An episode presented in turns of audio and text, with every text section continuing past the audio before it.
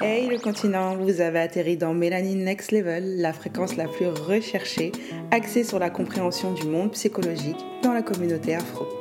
Je suis Jay Doza, psychopracticienne, spécialisée dans la compréhension et la gestion du traumatisme. Alors vous verrez, mes épisodes sont assez atypiques.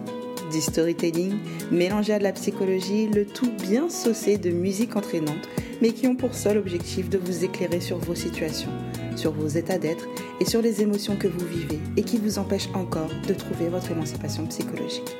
Alors, installez-vous confortablement, car ça y est, nous partons vers le next level.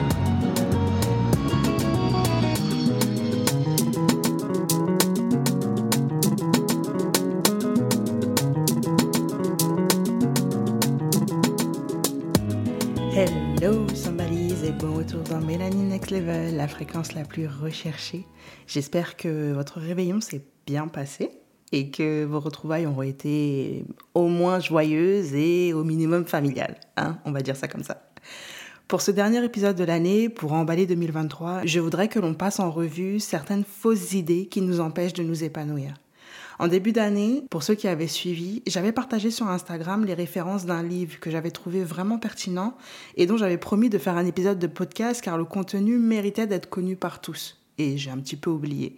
Et j'y ai repensé pendant ces fêtes. Ça a été un sujet de discussion pendant ce réveillon et j'avais envie de, au final, vous retranscrire les grandes lignes de ce livre. Je pense qu'en cette dernière semaine de décembre, le livre de Henry Cloud intitulé Ces fausses croyances qui nous piègent vous aidera dans votre travail d'introspection personnelle. Lire un livre écrit par deux psychologues cofondateurs d'une clinique de thérapie chrétienne m'a rassuré sur la place de la psychologie dans la foi, sachant que 2023 aura été, pour moi et dans ce registre, une année très riche en montagnes russes. Vouloir orienter mon entreprise en répondant à un appel divin est, je pense, l'aventure la plus périlleuse qu'il soit, mais aussi la plus gratifiante. Mais je prendrai le temps d'en parler la semaine prochaine dans le premier épisode de l'année. Donc, ce livre s'appuie sur le constat que de plus en plus de professionnels du champ psychologique reçoivent des chrétiens en souffrance et mal dans leur peau. Et en voyant aujourd'hui le nombre de personnes se diriger vers des psychologues, des psychiatres, nous sommes donc obligés de constater que bien que l'Église reste convaincue que les solutions bibliques et spirituelles soient les seules valables, il y a malgré cela certains problèmes auxquels elle ne peut faire face. Au cours de la lecture, nous apprenons donc que le développement d'une croissance spirituelle ne peut se faire sans y associer une croissance émotionnelle et que privilégier la conscience spirituelle de manière exclusive peut s'avérer être dangereux. Je pense même que la remarque la plus intéressante de ce livre est que l'étude de ces deux psychologues ont démontré que les personnes ayant grandi dans une forte connaissance de la Bible sont plus sujets à la souffrance psychologique de par leur manque de connaissances individuelles et de croissance émotionnelle, pensant que certains de leurs comportements sont signes d'allégeance envers les Écritures. Et lorsque leurs symptômes émotionnels empirent et que leur souffrance augmente, ces personnes se sentent donc blessées dans leur foi et décident soit de quitter l'Église et de se tourner vers la psychologie, soit de rester dans le christianisme en acceptant leur état dysfonctionnel, considérant ce dernier comme une punition divine ou un acte du diable ou un acte de sorcellerie. Donc, afin de montrer où le bas blesse, les auteurs présentent dans leur livre comment résoudre les problèmes émotionnels et spirituels en mettant en avant 12 postulats erronés, donc 12 fausses croyances qui éloignent du coup les chrétiens des ressources que Dieu a mis à leur disposition pour leur croissance et leur guérison. Donc en gros, ce livre est pour les personnes croyantes et pratiquantes qui sont désireuses de développer une bonne croissance émotionnelle tout en restant alignées à leur foi. Pour cet épisode, j'ai sélectionné trois fausses croyances de ce livre et je vous invite fortement à l'acheter pour connaître les autres car il m'a été d'une grande aide dans ma vie personnelle mais surtout auprès de mes clientes.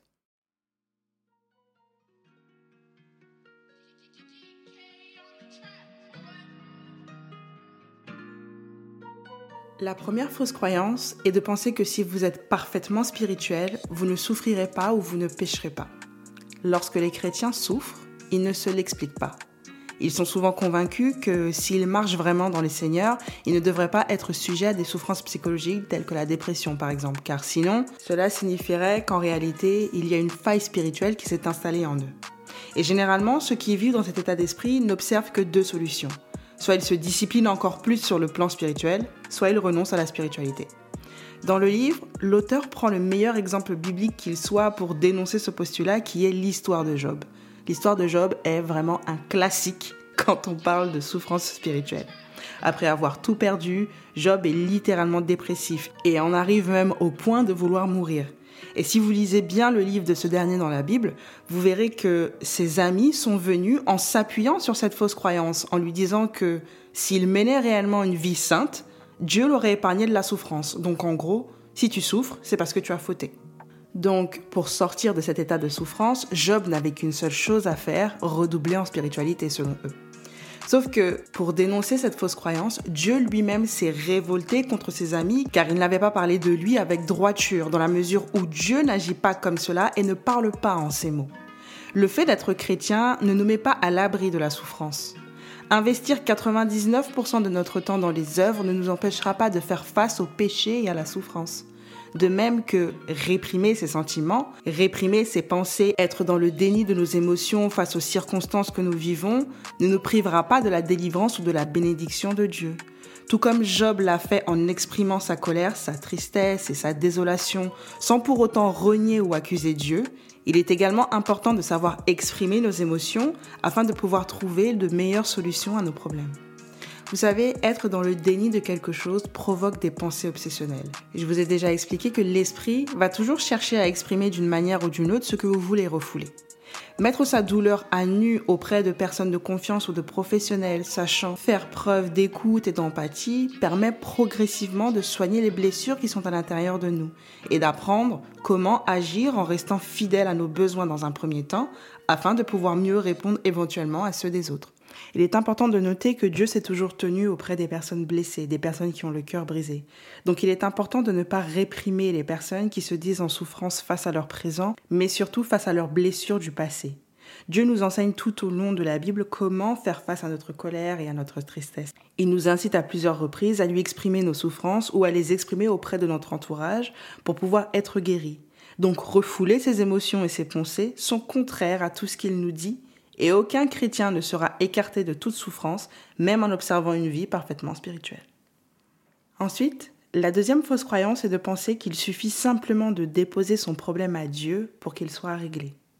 Il est important de considérer que face à n'importe quel problème que nous rencontrons, Dieu s'attend à ce que la solution à ce dernier découle d'un travail d'équipe. Un travail dans lequel autant lui que vous avez collaboré afin de déclencher la solution. Comme le précise l'auteur, Dieu s'attend à ce que nous soyons des acteurs engagés et responsables de notre propre guérison, car il considère que nous sommes les garants de notre salut et de notre sanctification. Chacun de nous a une part à jouer dans notre développement spirituel et émotionnel. Il est vrai que parfois, nous pouvons nous sentir perdus face à certains enseignements. On dit souvent que Dieu a tout accompli pour nous, il a tout accompli depuis les cieux. Il sait déjà tout à l'avance et qu'il nous suffit de croire en notre position d'enfant aimé de Dieu pour sortir de l'état émotionnel inconfortable que nous vivons actuellement. Effectivement, Dieu a déjà tout prévu. Que ce soit sur la terre ou dans les cieux, il a déjà tout prévu pour parfaire à notre bonheur et notre guérison. Mais il nous demande néanmoins d'aller de l'avant et de nous emparer de ce qu'il a garanti pour nous. Comme il est très bien dit dans la Bible, ce sont les violents qui s'empareront du paradis. Il est donc important de mener le bon combat pour trouver la solution à nos problèmes en collaboration avec Dieu. On dit aussi qu'il est important de fixer ses yeux sur Dieu et de cesser de regarder à soi-même. Donc en gros, s'introspecter ramènerait à la notion d'adoration de soi. Pourtant, il y a une différence de taille à faire entre le culte de soi et l'examen sincère de sa personne afin de mettre en avant ce qui se trouve à l'intérieur de nos cœurs et qui pourrait être mauvais. En savoir un maximum sur qui nous sommes permet de partir à la découverte des vérités profondes et parfois les plus sombres qui sont à l'intérieur de nous afin de mieux les confesser pour soit les faire mourir, soit les transformer. Cela me ramène même à l'épisode 3 du podcast La prise de conscience fait souvent mal. Le fait que la prise de conscience soit douloureuse permet à chacun d'entre nous de mieux la comprendre. Et cela en vue de rentrer dans ce que Dieu attend de nous pour nous offrir ce qui nous est réellement réservé. Il est vrai qu'à côté de cela, nous sommes impuissants. Sans l'aide de Dieu, nous sommes incapables de soigner nos blessures et de modifier nos schémas car ils sont ancrés en nous et parfois masqués de notre conscience. Mais en parallèle, admettre que nous sommes sans force, c'est aussi renoncer à entreprendre quoi que ce soit et donc rester passif être passif face à notre situation et remettre tout à Dieu. Pourtant, nous ne pourrons pas avoir la guérison sans implanter à notre dynamique les ingrédients nécessaires qui, une fois réunis, nous aideront dans notre croissance émotionnelle et spirituelle. La troisième fausse croyance est de penser que tout ce qui est bien est plus important que la raison qui nous pousse à le faire. En lisant cette fausse croyance, je me rappelle ce comportement que j'avais qui était de tout faire pour que l'on soit fier de moi. Jusqu'à l'âge adulte, tout ce qui m'était demandé, je le faisais car si on me demandait de faire telle ou telle chose, c'est qu'il était convenable de le faire en fait. Peu importe si j'étais en accord ou non avec ça, ou si je comprenais réellement ou non ce que je faisais et pourquoi. Selon l'auteur, dans ce postulat, nous devons accomplir des actes d'obéissance parce que c'est exactement ce qu'il convient de faire. Et dans cette dynamique, Dieu bénit nos efforts, quelle que soit la raison qui nous pousse à agir ainsi. Peu importe que nous obéissions par peur d'être abandonnés ou peur d'être rejetés par les autres, peu importe que nous nous sentions en colère ou coupables tout en obéissant, ce sont simplement nos actes qui comptent. En soi, cet aspect n'est pas 100% faux dans la mesure où accomplir des actes d'obéissance signifie mettre en pratique la parole de Dieu. Pourtant, si on se réfère à la Bible, les Écritures décrivent bon nombre de personnes qui prêtent d'abord attention à la requête ou aux ordres des autres et qui décident ensuite d'y donner suite. Et je pense que le meilleur exemple pour traduire cette phrase se trouve dans le personnage de Moïse.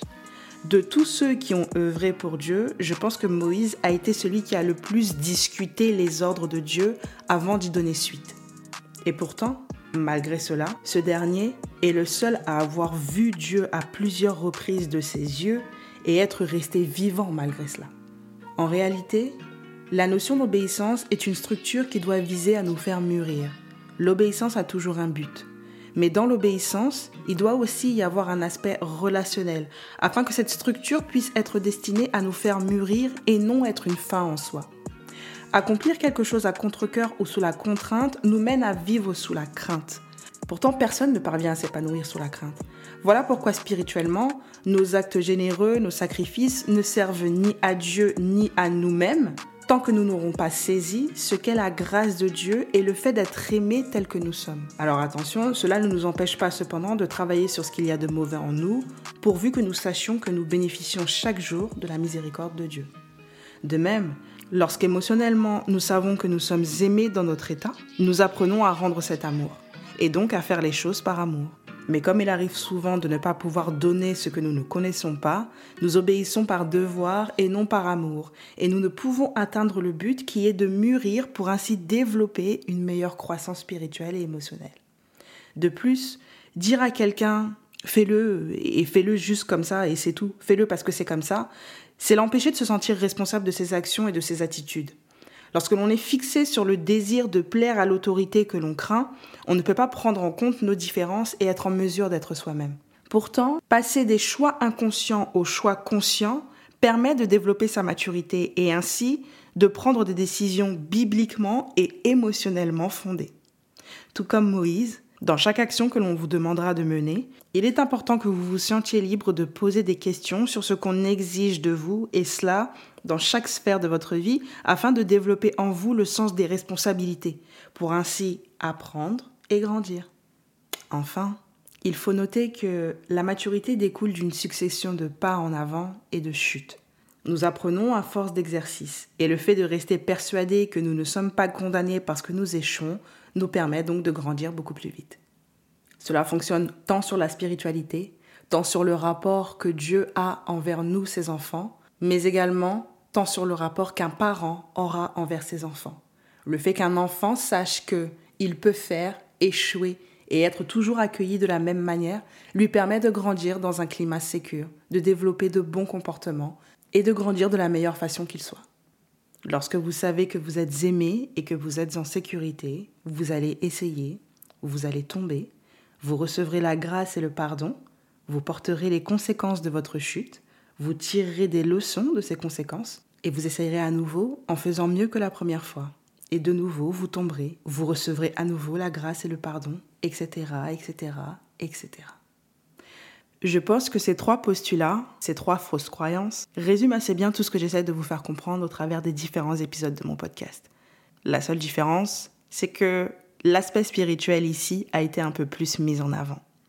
J'espère que cette fin d'année aura pu vous éclairer sur pas mal de choses vous concernant, concernant votre entourage, concernant votre famille, votre travail, et cela que ce soit au travers de Mélanine Next Level ou au travers d'autres podcasts en réalité.